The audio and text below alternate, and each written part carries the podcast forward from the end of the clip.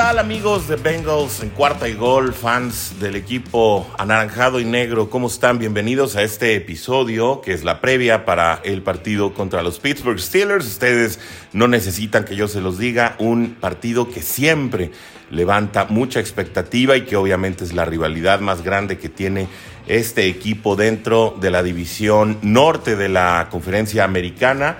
Eh, es un partido complicado siempre para Cincinnati porque normalmente Pittsburgh tiene muy buenos equipos. Este año pareciera que no llega en la mejor de las condiciones, sin embargo, la historia reciente nos marca que los duelos que se han llevado a cabo entre estos dos equipos pues tienen un récord muy negativo para Cincinnati. Dos ganados apenas por 12 partidos contra la cortina de acero.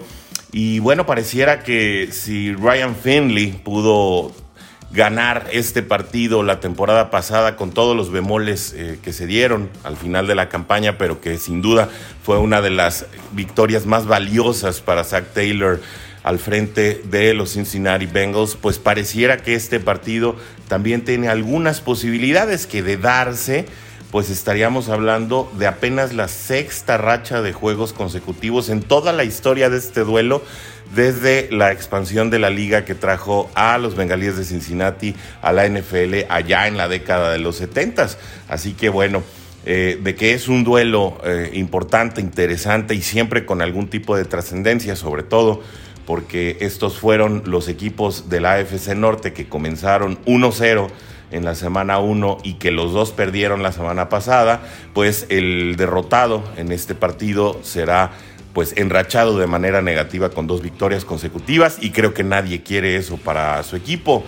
Eh, es un duelo donde se puede decantar de alguna manera, dadas las diferencias actuales del equipo, ya tras dos semanas y sabemos que estos son pues obviamente lugares muy volátiles. Cincinnati llega como la ofensiva número 24 en totalidad, eh, Pittsburgh llega apenas como la ofensiva número 28, es decir, han sido ofensivas que no han sido tan productivas durante las primeras dos semanas, también considerando las defensivas a las que se han enfrentado. No hay que olvidar que también em, Pittsburgh estuvo frente a unos Raiders la semana pasada y frente a unos Bills de Buffalo que son pues de los equipos eh, de los cuales se espera mucho más durante este año. Eh, se nota un cambio en el, en el equipo del Chucky Gurn, un coach que recordamos también acá en Cincinnati por, por el paso que tuvo acá y también el paso de su hermano. Eh, de manera que, bueno, no será un duelo, creo, muy explosivo a la ofensiva. Eh, cabe recordar también que los dos equipos llegan con jugadores lesionados que han sido ya oficialmente descartados para el partido, eh, para Cincinnati Trey Waynes. Eh, pues que todavía no, no se han fundado en el jersey de los Bengals desde que llegó el año pasado procedente de Minnesota, no ha podido jugar, siendo pues el, el cornerback principal. Del lado de los Steelers, Dante Johnson tampoco jugará, lo cual es un alivio. Eh, dado que pues es el arma ofensiva por aire más peligrosa que tiene el equipo. Y TJ Watt también fue descartado para este partido de manera que pues es una amenaza menos en la defensiva de Pittsburgh y que amenaza a Joe Burrow, eh, pues obviamente eh, el hecho de no contar con uno de los dos pilares defensivos, que en este caso son el, propio TJ Watt, del cual estábamos hablando, pero que al mismo tiempo eh, Cameron Hayward sí va a estar jugando, pues de, de este modo eh, pues no podemos descartar que la, que la amenaza sobre Joe Burrow siga eh, siendo latente dentro de este partido. Uno de los, de los jugadores que sí son confirmados para, para jugar son Devin Bush. Y él, bueno, pues también siempre es un jugador importante, sobre todo pensando en eh, las batallas que tuvo Joe Burrow la semana pasada, especialmente en el, en el tercer cuarto contra la defensiva de Chicago, que lo interceptó en tres ocasiones seguidas. Creo que todos recordamos esto. Y aunque hubo un bounce back en el que Joe Burrow pudo conseguir dos eh, touchdowns de manera consecutiva, justamente después de las tres intercepciones, pues en definitiva el pensar en linebackers peligrosos, eh, pues estará ese fantasma a medida que Joe Burrow no siga sacando de ello. Bueno, ¿cuáles, ¿cuáles van a ser? Vamos a entrar en materia. ¿Cuáles van a ser las claves eh, ofensivas Creo que de primera mano podemos pensar todos, hay que anotar en la primera mitad, eh, no se puede repetir la vergüenza que sucedió en Chicago, en que Cincinnati se fue sin puntos a la primera mitad al descanso. Eh, obviamente el poder tener anotaciones durante la primera mitad te ayuda a plantear el juego de manera distinta para tercer y cuarto cuartos, que normalmente son donde las ofensivas pisan el acelerador, de manera que eh, Cincinnati se tiene que forzar a, anotar de alguna manera, de, la manera que sea posible, ya, sea a través de goles de campo y si es posible también conseguir la anotación total eh, en la primera mitad para que no se le complique el partido. Eh, otra de las claves a la ofensiva también es saber que Xavier Suafilo no jugará este partido, ya ha sido descartado.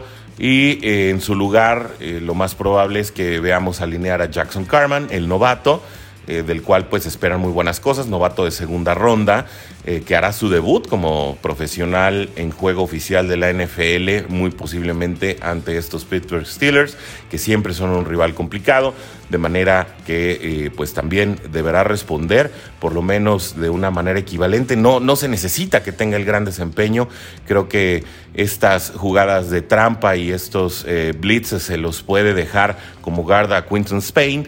Eh, pero si hace sus bloqueos de la manera correcta y, de alguna manera sabe abrir, sabe abrir, los espacios para Joe Mixon en las jugadas de, eh, ataque por tierra, eh, creo que cumpliendo un rol promedio dentro de la línea, no equivocándose, sobre todo no cometiendo infracciones, de ahí un, equipo de Cincinnati que ha sido bastante disciplinado en ese, en ese rubro, la línea, el trabajo de, de, Frank Pollack se ha notado sobre todo en los, en los false starts y, en los holdings que no han sido la constante y que esperamos no comiencen a ser la constante en un partido tan importante como lo es este en Heinz Field.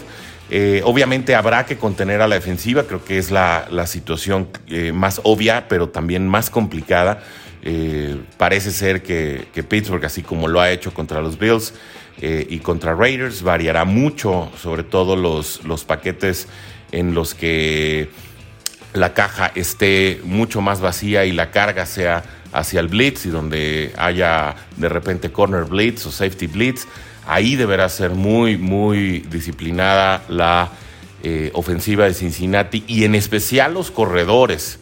Estamos hablando de Joe Mixon y estamos hablando de Samaje Perrine, que tienen que salir al frente y proteger a su quarterback, sobre todo en jugadas en las que ellos no van a participar directamente y tienen que tener una visión mucho más periférica de lo que han mostrado en estos eh, primeros dos partidos de la temporada para poder lograr que Joe Burrow tenga este tiempo extra para poder eh, tirar el balón eh, y que sea esto pues de manera efectiva.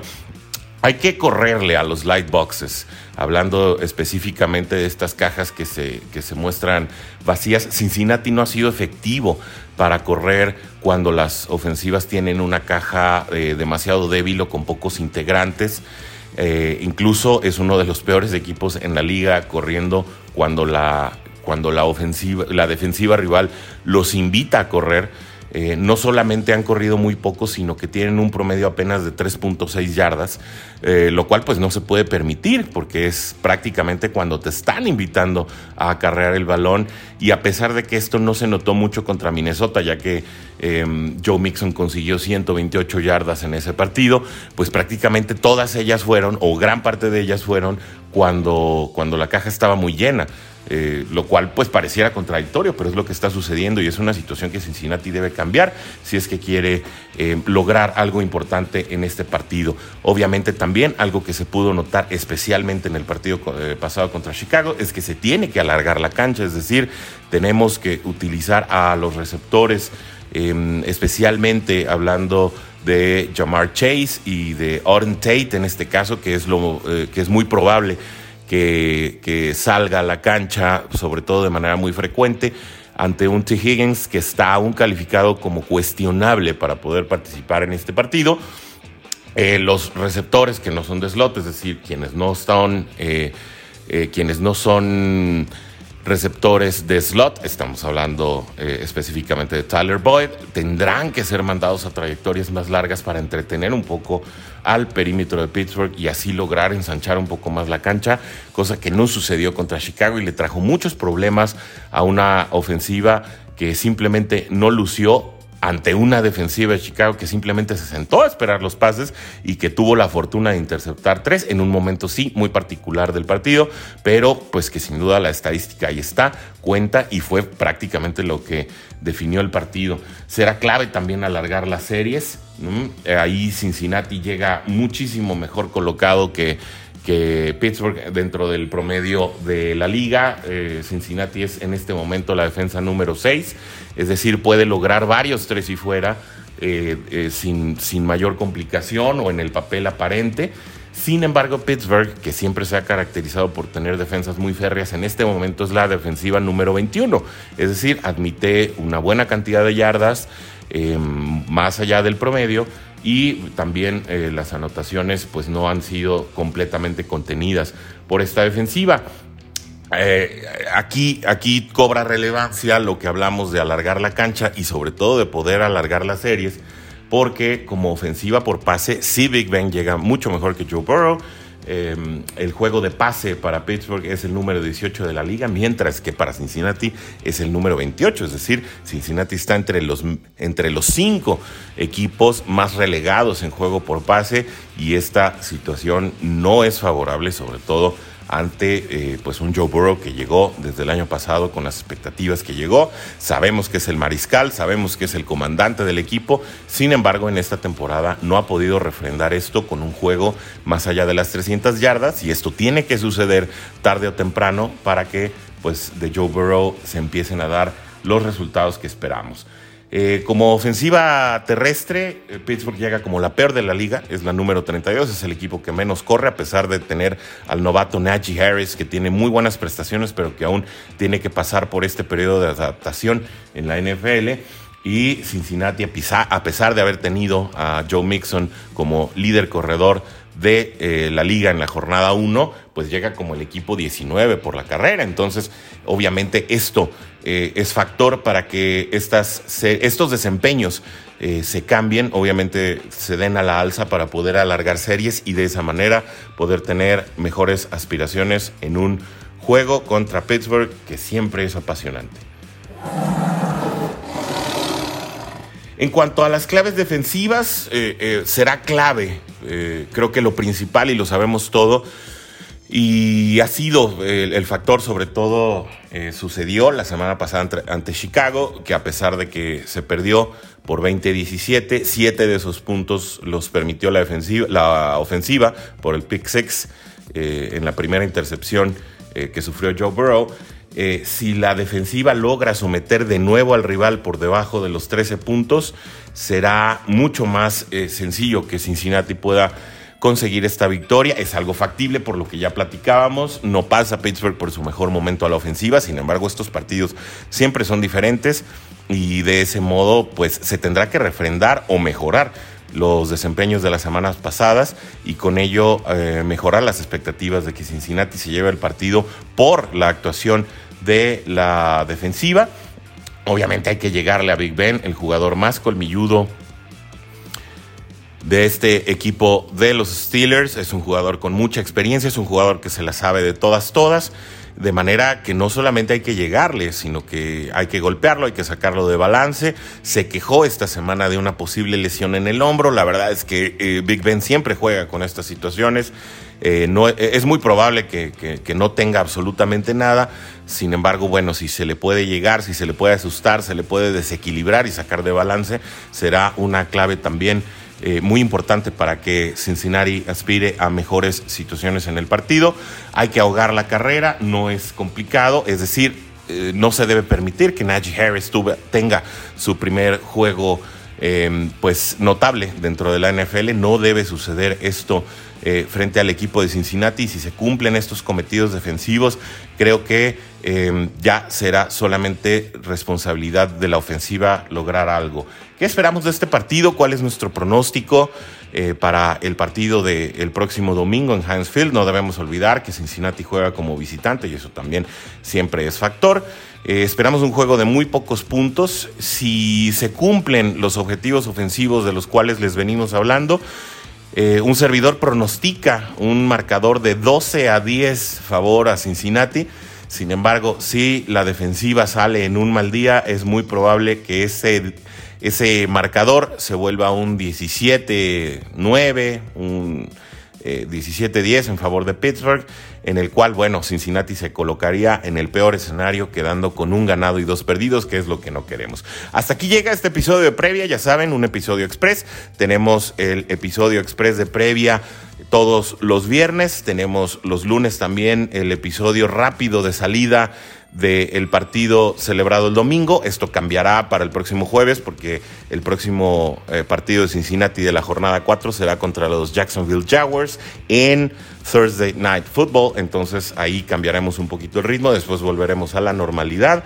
Sin embargo, bueno, pues estén pendientes de todos los episodios rápidos de previa y de salida y el episodio largo de análisis que se tiene a mitad de semana los miércoles. Muchísimas gracias por su atención como siempre. Eh, es un placer contar eh, con, sus visitas, con sus comentarios y para ello también los animamos a que nos acompañen en el Twitter, donde estamos también compartiendo lo más importante de los Cincinnati Bengals en cuarta y gol Bengals. Ahí visítenos, déjenos sus comentarios, también eh, obviamente sus retweets y sus likes nos ayudan muchísimo a llegar a mayores rincones de la comunidad bengalí en América Latina y en todos los lugares de habla hispana. Muchas gracias, se despide como siempre su amigo Orson G, muy agradecido de que nos dejen entrar a sus casas, a sus autos, a sus dispositivos móviles, sus tabletas. Eh, siempre, siempre muy agradecido de contar con su atención.